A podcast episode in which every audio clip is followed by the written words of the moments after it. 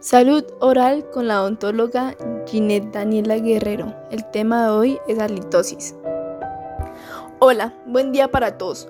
Mi nombre es Ginette Daniela Guerrero Bonilla y quisiera preguntarles cuántos de ustedes han compartido con una persona o inclusive han sido esa persona que en algún momento de sus vidas han tenido o han sentido como un olor desagradable en su boca. Mm, creo que todos. Ese olor en nuestra boca, conocido como mal aliento, bostezo de marrano, entre otras palabras, en realidad se llama halitosis.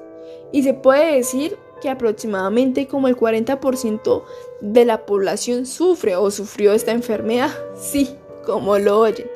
Pero, ¿por qué sucede esto? Bueno, el mal aliento se puede generar por muchas formas, ya sea por el mal cepillado, de nuestros dientes o porque sinceramente ni los cepillamos, porque no usamos hilo dental, porque consumimos alimentos como el ajo, esa cebollita, la ensalada, porque fumamos, porque tomamos alcohol, porque presentamos sequedad en nuestra boca, ya sea por medicamentos o porque sinceramente estemos enfermos, o en un caso más delicado, porque presentemos una enfermedad en las encías, presentemos cáncer, diabetes y trastornos hepáticos.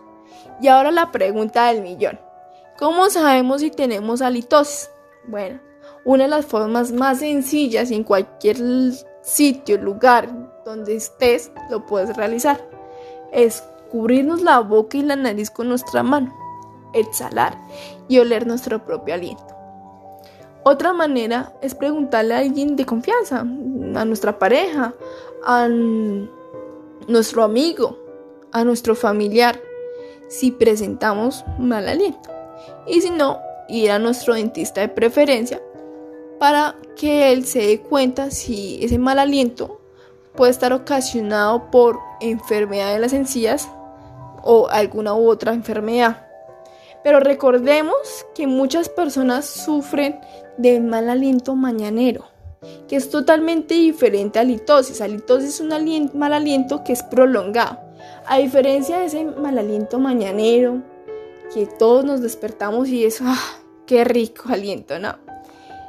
Ese aliento es, es por la reducción de la saliva durante el sueño, cosa diferente a la litosis. Y ahora, ¿cómo podemos prevenir nuestra litosis? Bueno, evitemos comer cebolla y ajo evitemos fumar, evitemos consumir alcohol, cepillémonos de una manera correcta nuestros dientes, mínimo dos veces al día, utilicemos el hilo dental para quitar esos restos de alimentos, usemos ese enjuague bucal para sentir una sensación de frescura y limpieza. Si usamos prótesis removibles, retírelas todas las noches y lávelas. Y si no, pues visite a su dentista de una manera periódicamente para que nos revisen nuestra boca si presentamos mal aliento y nos hagan una limpieza dental.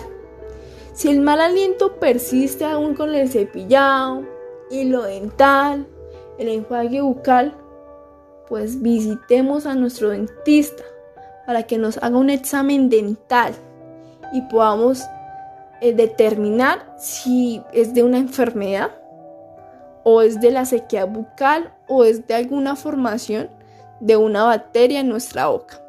Muchísimas gracias. Eso fue todo por hoy con la odontóloga Ginette Daniela Guerrero. Todas las semanas un nuevo podcast.